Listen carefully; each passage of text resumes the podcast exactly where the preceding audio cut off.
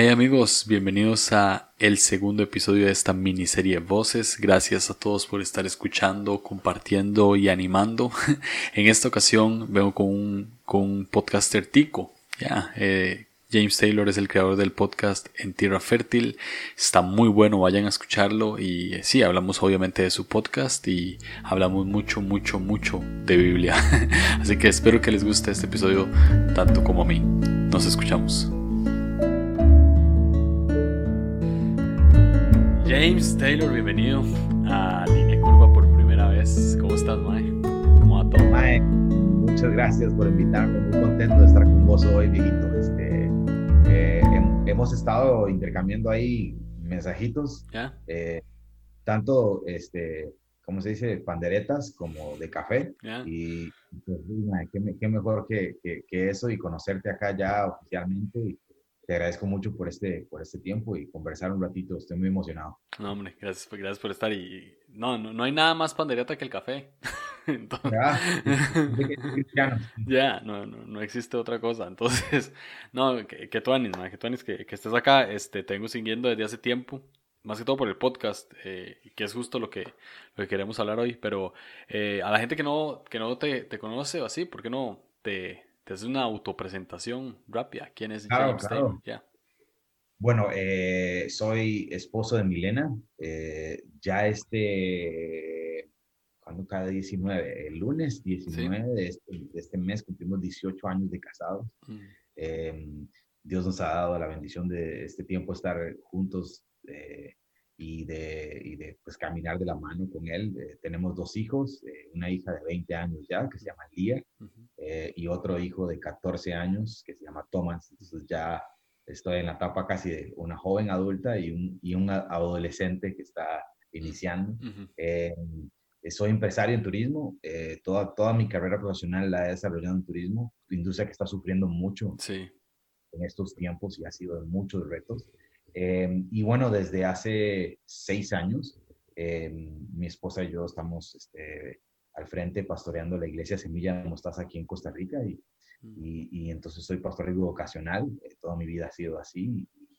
Y, y qué más, soy, ah, soy mega apasionado por los deportes, Ujú. tanto así que mi matrimonio entra en problemas a partir de que la NFL inicia temporada. No sé. Sí, tengo que tener cuidado. Eh, me encantan todos los deportes. Este, eh, practico deporte, soy malo en todos, pero los, los practico todo lo que pueda. Y, este, y pues también amante del, del café, del buen café. Eh, y, aquí estoy, este, muy, muy, nuevamente muy agradecido de que, de que me hayas invitado hoy. Buenísimo. Eh, ¿Cómo te fue con la NBA? Eh, mal, yo soy, yo soy este fanático de los Spurs de San Antonio Ujú. Y, este, y, y no soy muy fan de LeBron, man. No. son- son medio haters de LeBron, entonces, ma, eso, ni siquiera vi, la- el- solo vi el, de, el, el partido de Jimmy Butler, hizo 40 y algo de puntos Ajá, y casi un triple double y quedó exhausto jugando 47 minutos, solo ese lo vi ajá. y creo que fue suficiente para mí ver ese partido y, y nada más, sí, sí, Ese estuvo buenísimo. Ese fue el que quedó 111, 108. ¿no? Estuvo buenísimo, Sí. Y faltando como, 10, como 16 segundos para el cuarto iban 108, 108. algo así. Voladísimo. Exactamente. Sí, yo no lo... Green tuvo la oportunidad de hacer el John Paxson de, de, del- de esta era y no lo logró, Ya. pero bueno. Yo ese día, yo ese día me, me quedé dormido en la tarde. Fue como, fue como, eh, empezó como a las 5 y media el partido y me, y me desperté como a las 7 y dije, ay, madre, se me olvidó el partido y lo puse, iban 108, 108. O sea, que- quedé en shock, entre- pero eh. igual yo sí soy toque fan de, de lo- soy más fan de Anthony Davis, es algo rarísimo. O sea, Oh, qué bien, sí. Sí, es sí, sí. buenísimo, Eh, es mae. Pero, pero sí, sí, sí iba con los Lakers, la verdad. Entonces, me fue bien. este, pero bueno, no, mi equipo son los Knicks nunca llegan, nunca. Claro. sí. ni modo, sí, nunca llegan a ningún lado. Pero bueno, soy, soy fan de la liga también, o sea, voy con la liga, entonces siempre tengo como. no, bro, Sí, yo sé. es que tenés, tenés el Ministerio del Sufrimiento, ya lo vi. Yo sé, yo sé. Y, y voy con el Barcelona también. O sea, es como, pero bueno, eh, es parte de la vida. A veces se gana, a veces se pierde mucho tiempo. Exacto, sí. Vamos a resucitar. Este, va- vamos a hablar de, de podcast. Tenés un podcast que se llama Sí.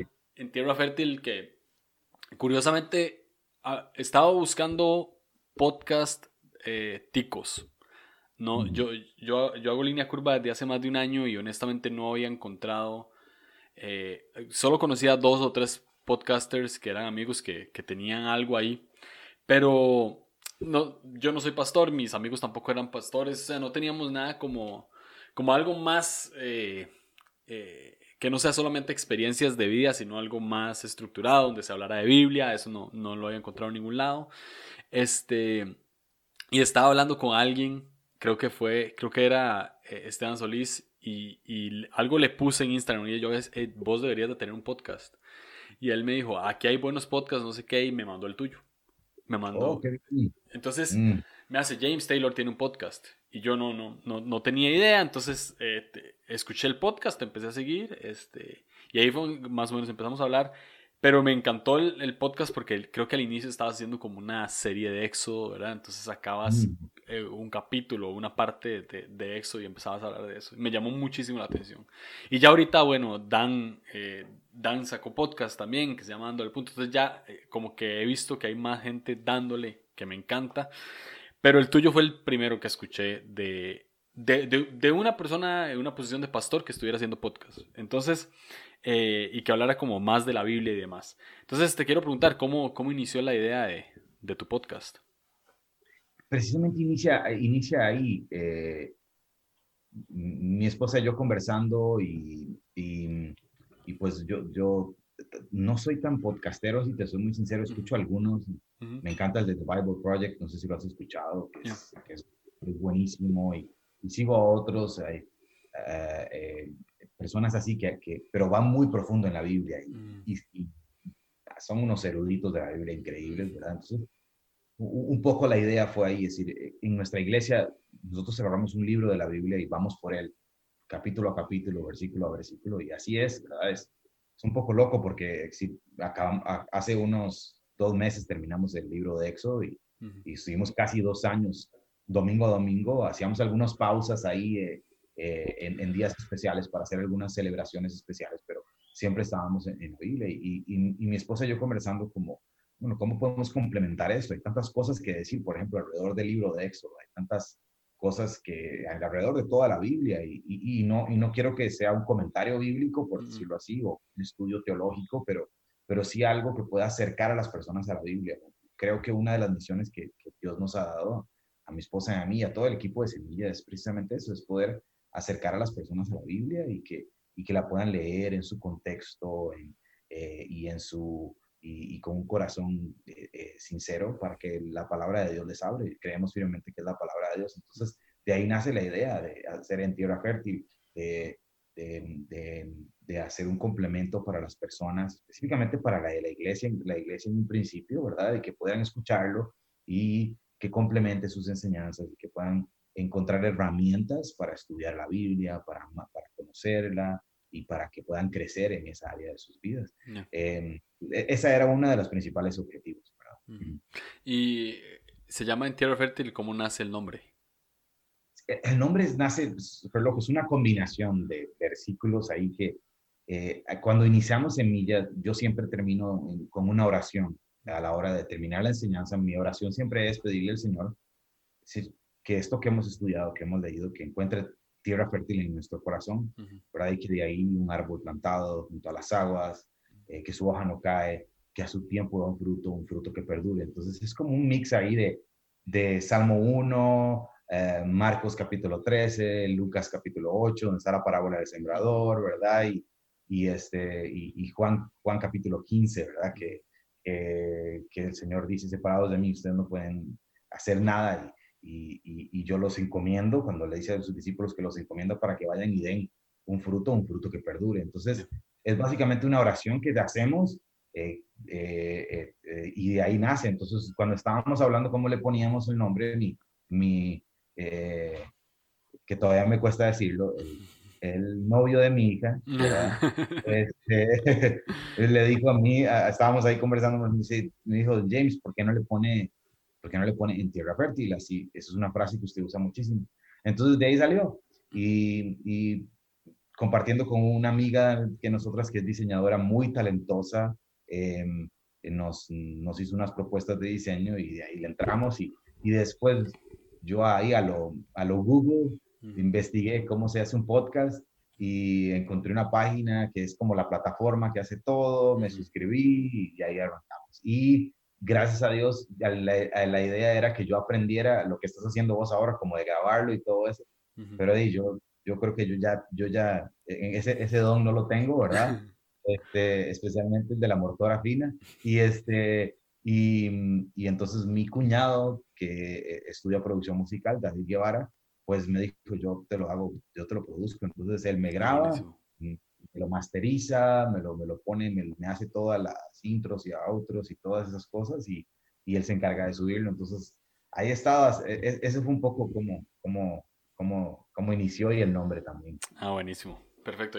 ¿Cuánto, cuánto llevas ya haciendo podcast? ¿Hace como más de, más de un año o casi un año? Creo que, llevamos, creo que llevamos un poquito más de un año. No lo llevo en tiempo, podría chequear, pero sí, creo que esta es la, la serie que iniciamos nuestra próxima, la próxima semana va a ser eh, el episodio 22, eh, creo, si no me equivoco. Ah, ok.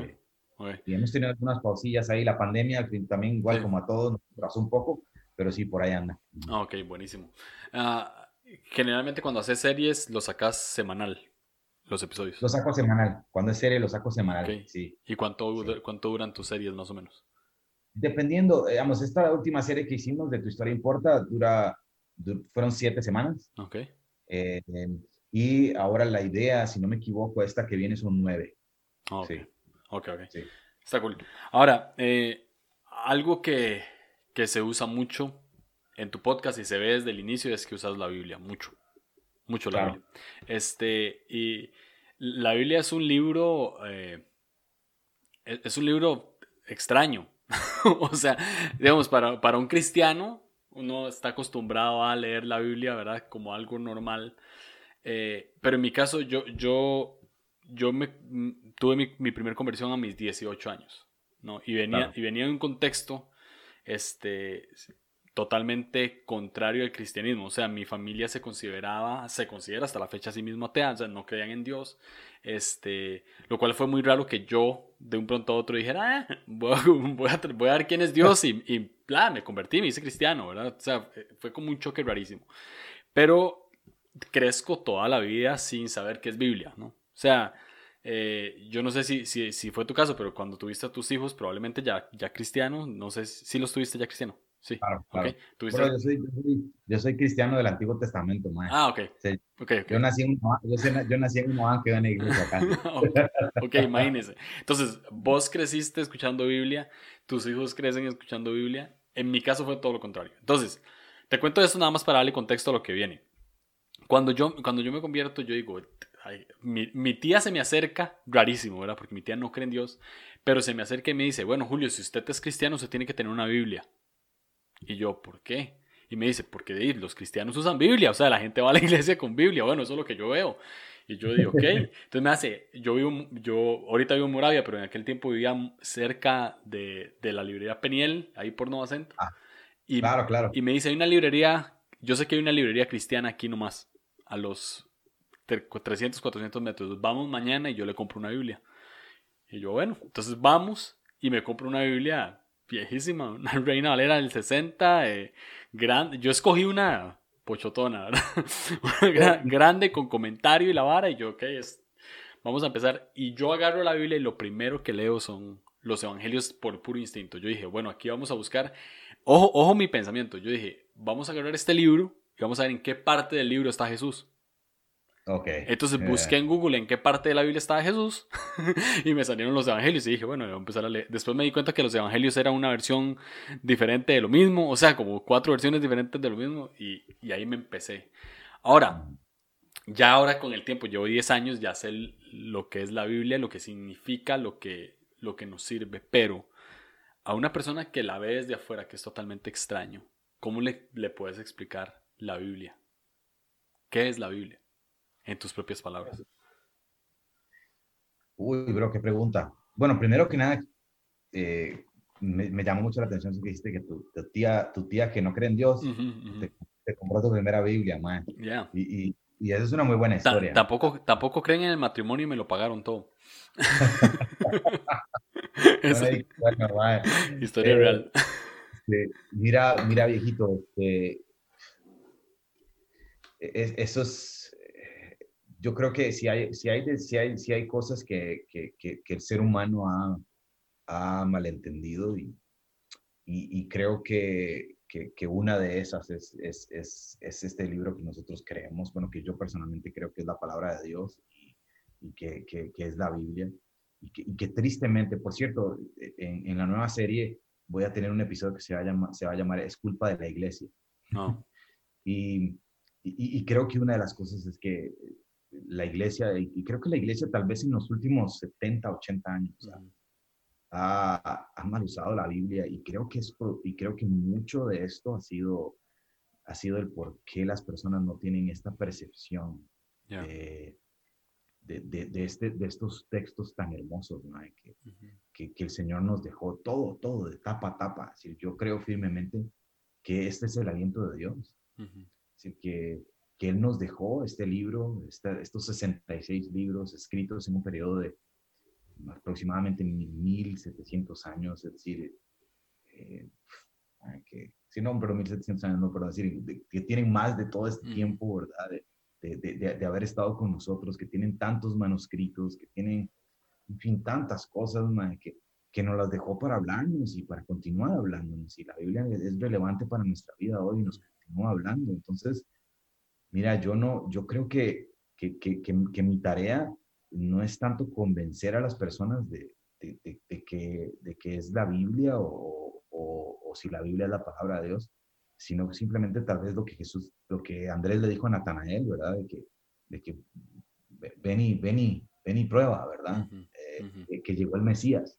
Em, y, y, creo que esa es un poco la invitación que yo quiero hacer, ven y probar, ven y probar este, este, este, este mensaje que hay en la Biblia, que, que, es un uno solo desde Génesis hasta Apocalipsis, eh, me habla de un solo tema es Jesús. yo, yo, yo creo firmemente que Jesús está en toda la Biblia. 100%. En algunos, en algunos, en algunos es difícil encontrarlo como Levítico, ¿verdad? Pero créeme que ahí está, es decir, nos, toda la Biblia nos habla de Jesús y, y, y, yo creo que si hay algo que yo estoy convencido es que el Señor, eh, una de las misiones que, que, que, Dios me ha dado en mi vida es, es, es, precisamente eso, llevar a las palabras, llevar, perdón, llevar a las personas a que amen este libro, a que, a que crean en este libro, pero, pero leyéndolo, estudiándolo con, con, su mente, con su razón, con su corazón, ¿verdad? No solamente con sus emociones. Creo que uno de los problemas es que eh, hemos sido muy emocionales a la hora de acercarnos a este libro, que lo podamos leer en su contexto, en sus, entendiendo sus géneros literarios, entendiendo su momento, su aplicación mm. y, y, poder disfrutarlo y que el Señor nos hable y que exista una transformación de adentro hacia afuera en mi vida, porque es lo que firmemente yo creo.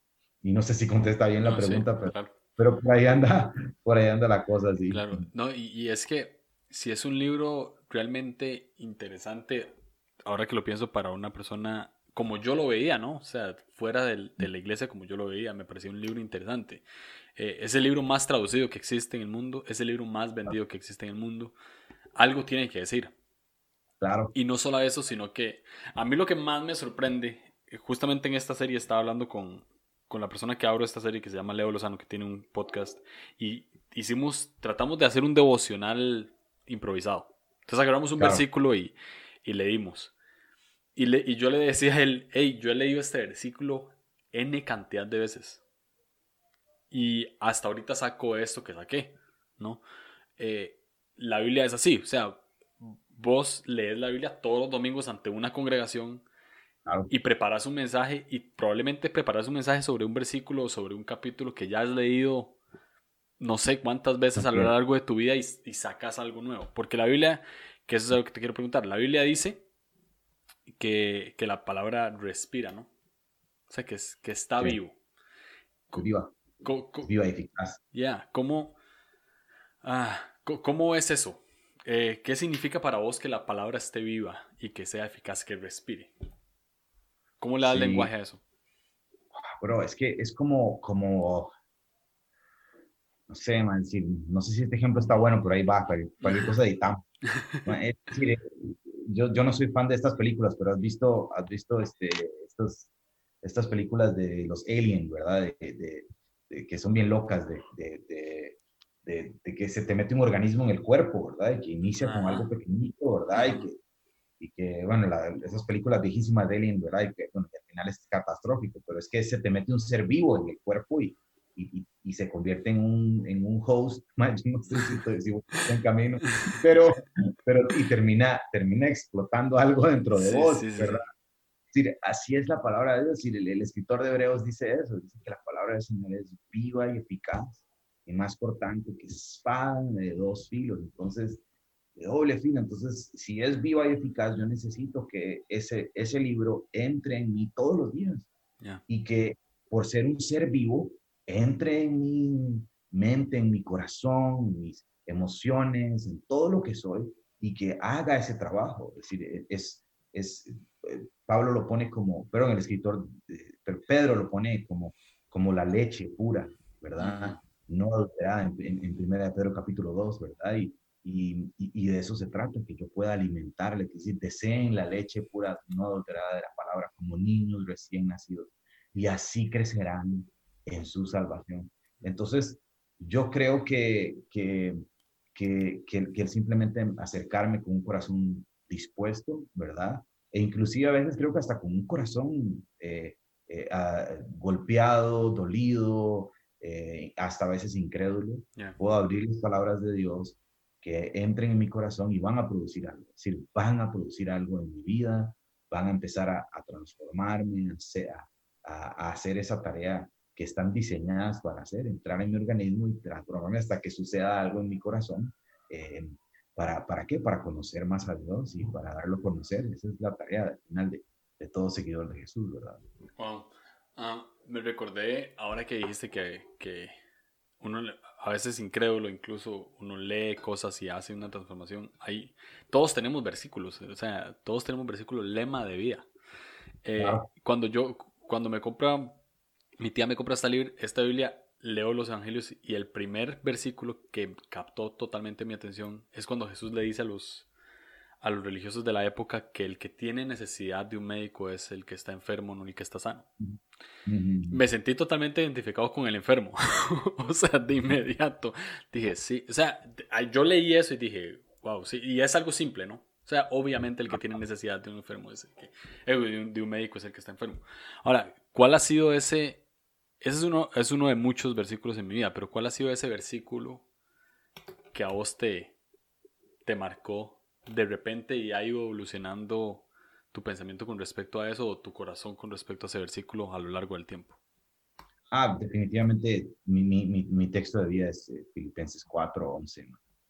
Eh, eh, em, no, no, digo esto, Pablo le escribe a Filipenses y le da este agradecimiento por esta, esta, esta ofrenda que él recibe y él dice, no digo esto porque esté necesitado, pues he aprendido a estar satisfecho, no importa cuál sea mi situación.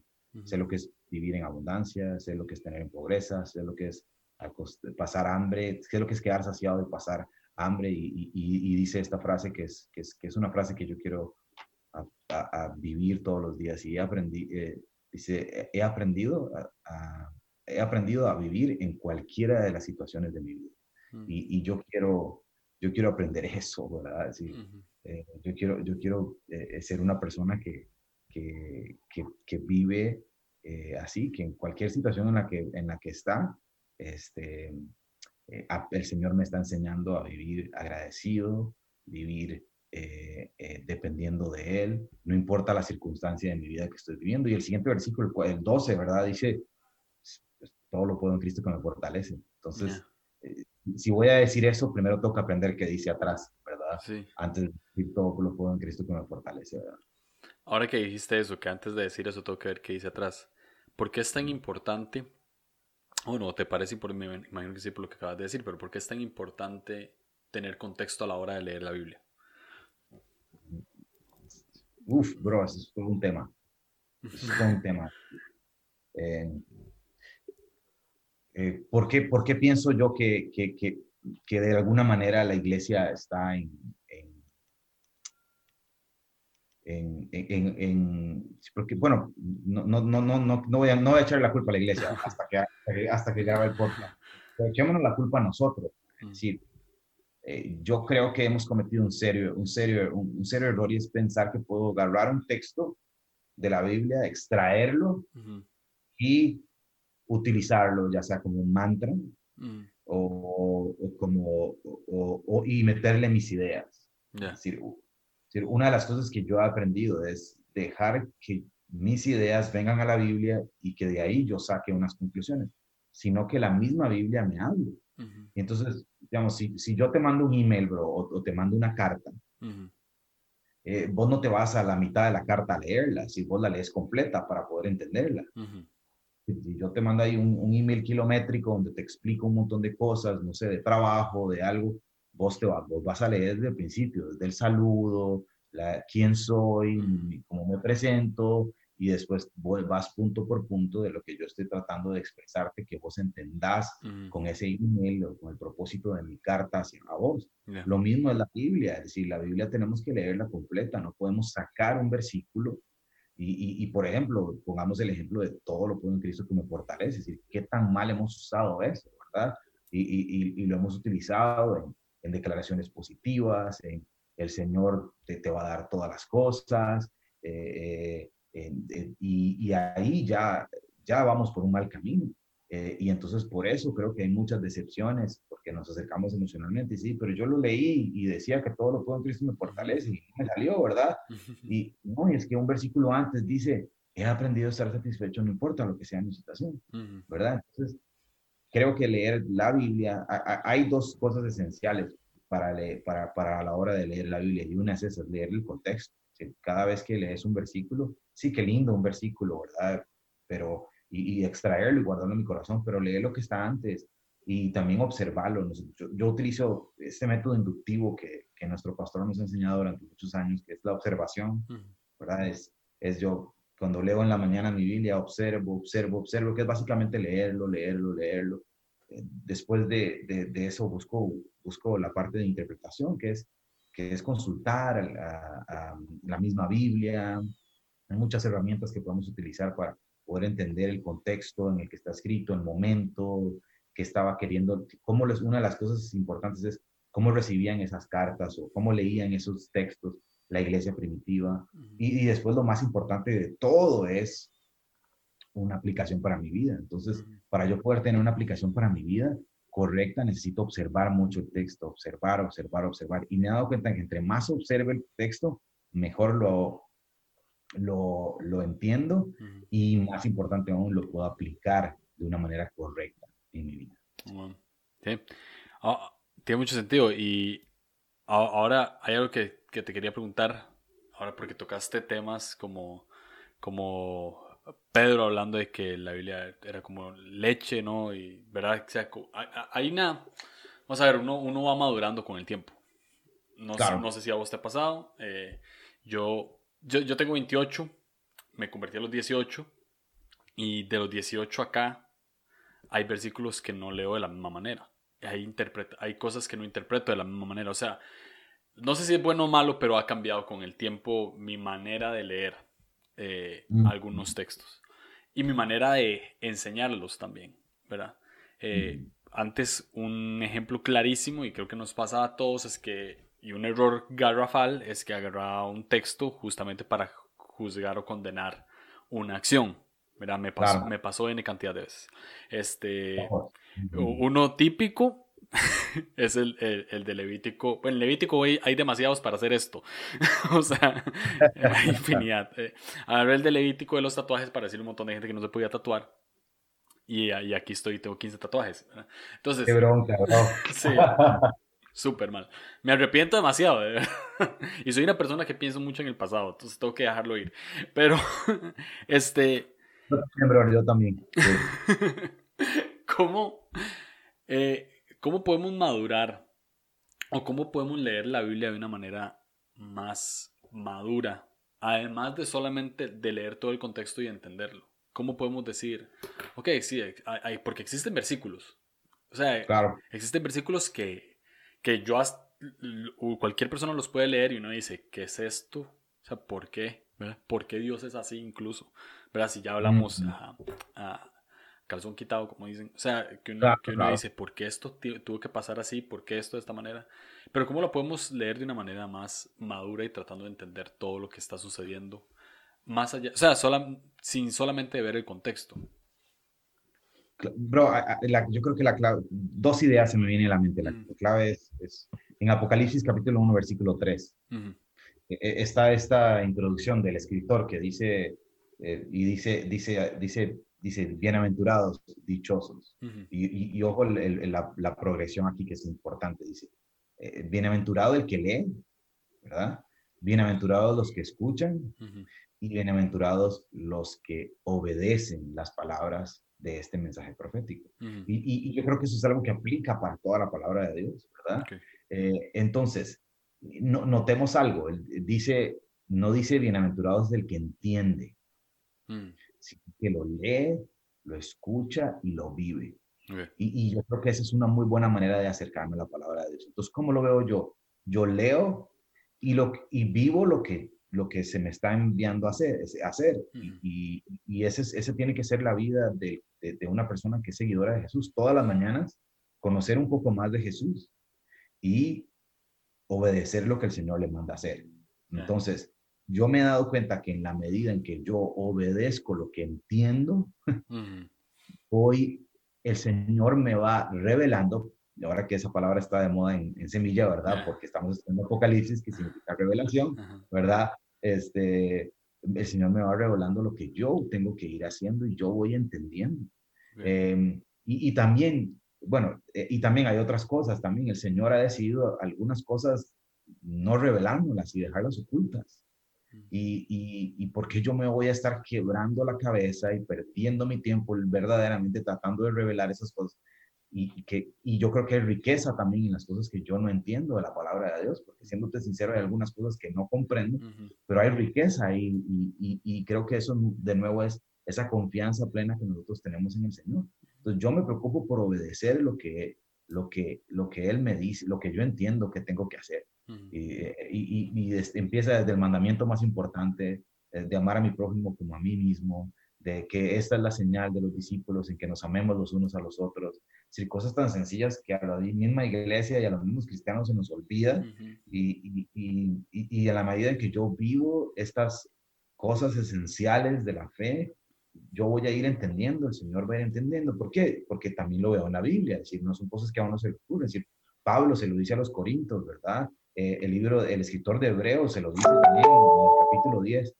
Eh, perdón, bro. Eh, en el capítulo 10 se, se, le, se le, dice, le dice que, que, Pablo le dice que ustedes deberían de estar, este, están comiendo alimento sólido, pero no, es decir, hay que volver a darle leche como bebé recién nacido. Entonces yo veo que hay un crecimiento, que uno va creciendo y creo que eso es parte de la madurez y uno va entendiendo y va, aplicar, va, va, va, va, va viviendo y entendiendo muchas otras cosas, pero se, se necesita que yo le dedique tiempo a la palabra de Dios. ¿Cuál es el problema que nosotros tenemos, bro? Que no leemos la Biblia. Sí. Es decir, en, en, la década pasada, en, creo que por ahí del 2008, 2009, esta, esta, esta, esta, esta eh, empresa Barna en los Estados Unidos, que hace estas este, encuestas, hizo una encuesta a nivel global de las iglesias y el 70% de las personas no leían su Biblia. No. Es decir, y, denominados cristianos. la, pregunta primera es, ¿usted es cristiano? Sí. ¿Usted lee su Biblia? No. Entonces, ¿cómo, con este precioso libro que el Señor nos ha dejado para conocerlo mejor, para darlo a conocer, cómo simplemente no lo leemos. Eh, y, y, y, tenemos muchos ejemplos en la Biblia, es decir, Pablo, que es, que es mi apóstol favorito sobre todo, de todos, ¿verdad? Es decir, cuando Jesús lo, lo, lo, encuentra camino a Damasco, él, él, hace esas preguntas, ¿quién eres Señor? ¿Y qué quieres que yo haga? Y esas son las preguntas que todo cristiano se tiene que hacer todas las mañanas. Todo seguidor de Jesús se tiene que hacer todas las mañanas. ¿Quién eres Jesús? Si quiero conocerte más. Y el Señor nos dejó su palabra para conocerlo. ¿Y qué quieres que yo haga? La reacción natural de alguien que su Biblia. Sí, porque si yo simplemente la agarro para acumular información, ¿verdad? Y para ser un erudito de la Biblia y para echarme los mejores pleitos en Facebook y ganarle el pleito a cualquier ateo, ¿verdad? De nada me está sirviendo. Es conocer para vivir, ¿verdad? ¿Cómo, ¿Cómo resumirías la importancia de leer la Biblia? Porque, eh, vamos a ver, eh, estabas diciendo, el 70% de los de cristianos no leían su Biblia según aquella encuesta. Eh, ¿Por qué es tan importante para un cristiano leer la Biblia? que además de solamente conocer más a Jesús, o sea, en mi vida, ¿por qué es tan importante para mí leer los textos y aplicarlos? Porque es como, como porque es, es, es como comer, eh, es como desayunar. Eh, si, si, al medio, si no has desayunado al mediodía, estás, eh, a menos de que seas esas personas que hacen esos ayunos raros, ¿verdad? Para, para el tema de fitness, ¿verdad? Pero al mediodía estás sí. diciendo, mucha hambre. y, y, necesitas alimentar tu espíritu. Pablo lo dice en, en la carta de los Corintios, dice que tenemos esta, esta batalla entre mi carne y mi espíritu. Dice, alimentemos nuestro espíritu. Y, y, de eso es. Y, vos ves todo el libro de los hechos, de las cartas de Pablo, de las cartas de los otros, de todos los apóstoles. Hay una pasión para que las personas en, eh, conozcan la Biblia. Pablo le dice a, en, en, Efesios, cuando está pero eh, a la iglesia en Éfeso, a los ancianos de Éfeso, cuando se los topa antes de ir a Jerusalén, él les dice, durante mi tiempo con ustedes, no dudé en comunicarles todo el consejo de Dios. Y es que les predicó toda la Biblia, es decir, todo, todo lo que tenían ahí, todos los textos que tenían, encontró a Jesús y se los predicó. Y, y, les, y les encomendó hacer eso mismo. Y, todas esas iglesias que vemos establecidas, eso es lo que hacían. Cuando recibían las cartas de Pablo, las leían públicamente. Cuando recibían las cartas de los apóstoles, lo leían públicamente y se las rotaban entre ellos para continuar leyéndolas. Es más, cómo nace la, la, Biblia como la conocemos ahora, es decir, el canon bíblico, cómo se da, ¿verdad? Tantas críticas que hay de muchas personas, pero es que la iglesia eh, primitiva no tenía la Biblia, no sé qué, si pasaron 300 años hasta que se, estableció el canon bíblico. Bueno, es que el, el, el, canon bíblico no fue ahí un mafioso, ¿verdad? Como dicen, ¿verdad? Que manipuló para que tuviéramos estos textos humanos. Bueno, la Biblia es textos humanos, entonces, por supuesto, es escrita por hombres, inspirada por Dios, escrita por hombres, eso lo sabemos pero, pero lo, que, lo, que, lo que ellos vinieron, a, recibieron, era lo que ya se estaba leyendo en las iglesias. Es decir, cuando la iglesia que era perseguida sale y, y, empiezan a descubrir todos estos textos que ellos mismos se turnaban, que ellos mismos guardaban, que ellos mismos leían completamente, todo más bien fue súper fácil, más bien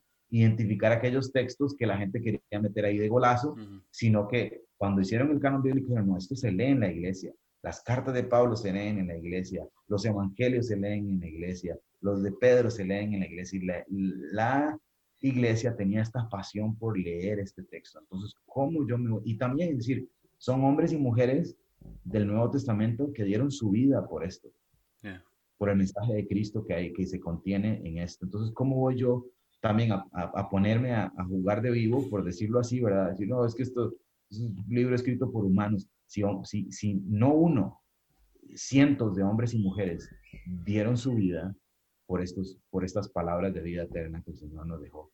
Entonces, yo creo que es tiempo de dejar de menospreciarlas, yo creo que es tiempo de empezar a leerlas correctamente y a vivirlas, que es lo más importante.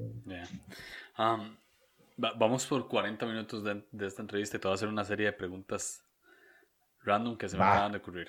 Entonces, eh, van rápidas, este, libro favorito de la Biblia. Uf, qué buena pregunta. Te, dejo escoger Antiguo Testamento y Nuevo Testamento. Antiguo Testamento, Génesis. Ok. Eh, Nuevo Testamento, el Evangelio de Juan. Juan, ok. Ah, eh, ¿Por qué Génesis? Eso, me pareció muy interesante. Juan lo puedo entender, pero Génesis. ah, sí, es el principio, e, es, el Génesis es el libro donde vemos el primero de todo. Ya. es un principio también de, de, interpretación bíblica muy interesante que, bueno, no tenemos tiempo. No, sí, sí, sí, dale, dale, dale. Pero, no, pero ahí vemos, ahí vemos los primeros, los primeros cosas. Vemos, pues obviamente el primer pecado, ¿verdad? Vemos la creación de todas las cosas. Vemos el primer anuncio de Jesús en Génesis 3.15, la promesa del Salvador. Vemos el primer pacto, Hemos, e, es, es, las primicias de muchas cosas que después van a ver, vamos a ver cómo eh, al final de toda la Biblia estas vienen a, a, complementarse y a cumplirse. Entonces, Ah. Es precioso, un libro hermoso. Aparte, la manera en que está escrito eh, es, poético, es, hermoso también. ¿Profeta favorito? ¿Profeta favorito? Bro. ¿De los actuales o de los.? No, mentira. Profetas este, mayores y menores. Profeta favorito. Ay, bro. Eh, ¿Qué te puedo decir? Bueno, ahora no tengo uno favorito, pero creo que desde que estamos estudiando eh, eh, Apocalipsis, me, he estudiado más, más a profundidad el libro de Daniel también. Ah, okay. Entonces, en este momento creo que Daniel. Daniel se lleva. bueno, evangelio favorito imagino que es Juan. carta de Pablo favorita. Ah, Filipenses, sin duda. Sí, Este, ¿qué, ¿qué libro de, de, los que se denominan poéticos te... Vamos a ver si le puedo dar lenguaje a esta, esta pregunta. Como que te conecta más, como que te genera más eh, conexión con tu alma, o sea, con, con tus emociones. ¿Cuál, ¿Cuál de estos cuatro libros entra más a tu corazón? Pero definitivamente para mí Eclesiastes, ¿verdad? Que es que, es que es un libro de sabiduría también considerado de sabiduría, pero es este, es este libro de memorias de, del rey más sabio de, que, que, jamás ha puesto un pie en, en esta tierra y, y, como él constantemente dice todo, todo lo que sucede aquí es absurdo. Mm. Y, y, y, creo que ese es, ese es mi favorito. Eclesiastés es mi, mi, mi libro favorito de poesía. ¿Hay, hay un, ha, habido algún momento en el que estés leyendo la Biblia y lloras solamente de leer la Biblia? Sí, claro. Sí, ¿Cuál fue el último que recordás? O sea, ¿leyendo qué? Yo leyendo Apocalipsis. Sí. Yo leí leyendo Apocalipsis. Yo lloré leyendo Apocalipsis también. No me acuerdo por qué. Pero es... no necesariamente lloré por, por, por la bestia. no, no, no. no.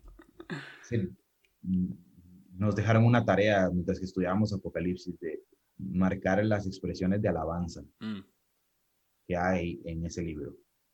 Y, y, y, para una persona que le tiene miedo a Apocalipsis, ¿qué tal si la lees y, y, marcas las expresiones de alabanza que hay ahí? Eh, cómo se alaban a Dios, cómo se alaba al que está sentado en el trono, al, Cordero Inmolado, al León de Judá y, y simplemente me, por un momento me puse a pensar, eso es, yo, quiero que esa sea mi vida, ¿verdad? Mm. Una vida de alabanza, de oración, de darle gloria a, a, mi Dios. Y, y, no sé, tal vez me vi como en un espejo y, y, especialmente tal vez en estos últimos meses que han, ha estado tan dura la cosa y, y, tal vez mi agradecimiento y mi alabanza para Dios no ha sido frágil.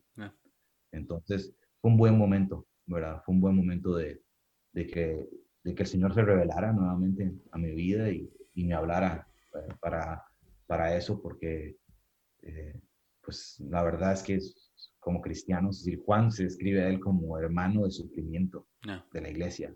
Mm. Y, y, y, y, yo pienso que yo estoy sufriendo en este tiempo y la verdad es que no estoy sufriendo nada. Mm. La, la, pura y, la verdad es que he sido un mal agradecido con lo que Jesús me ha dado. Ah. Y, y, eso me habló, ¿verdad? pero no, si no, no quiero sacar el violín, como dice mi tata.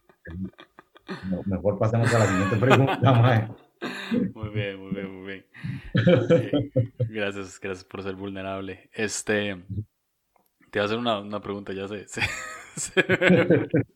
este, ah, ¿Cómo manejas los versículos que generan conflicto a la hora de leerlos en tu vida? Que vos le, a veces, ¿verdad? O sea, existen versículos de, de, versículos, yo a veces leo unos que, que digo, pero ¿cómo los manejas?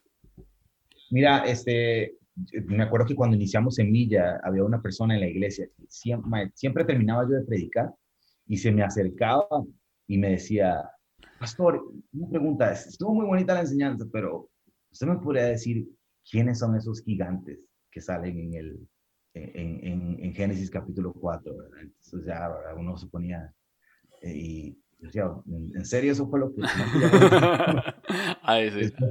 pastores, siempre he tenido esta duda. Si, si Jesús murió y al tercer día resucitó, ¿qué estaba haciendo en, en medio de esos días? Y todas esas preguntas, ¿verdad? Que podríamos tratar de buscarle una, una explicación, ¿verdad? Y de, de, lo que la misma Biblia nos dice. Entonces, yo no sé, yo cada vez que he, aprendido, porque antes me mortificaba un poco, me mortificaba en el buen sentido, como tengo que darle una respuesta a las personas, ¿verdad? pero la verdad es que últimamente he aprendido a decir, no sé. Y no tengo ningún problema en decirle a las personas, sabes que no sé. y, qué tal si aprendemos juntos y, y, que el Señor nos enseñe, ¿verdad? Pero no sé, entonces cuando me, me acerco a, a, a, versículos así difíciles y con los cuales lucho, eh, eh, ya no trato de pensar como, hey, necesito investigar y saber y no sé qué, sino creo que puedo tener la libertad de decir, pues no sé, ¿verdad? No sé.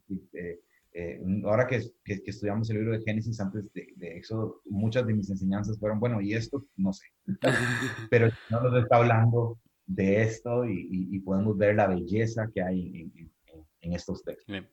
Qué buenas respuestas, no sé, honestamente. Sí. Eh, porque, bueno, yo, yo no, no, no he tenido una posición pastoral donde, ¿verdad? Pero tenía un grupo en casa y también era muy similar y, y llegaba gente y me decía ciertas cosas y era como May, la verdad es que no, no tengo ni la menor idea.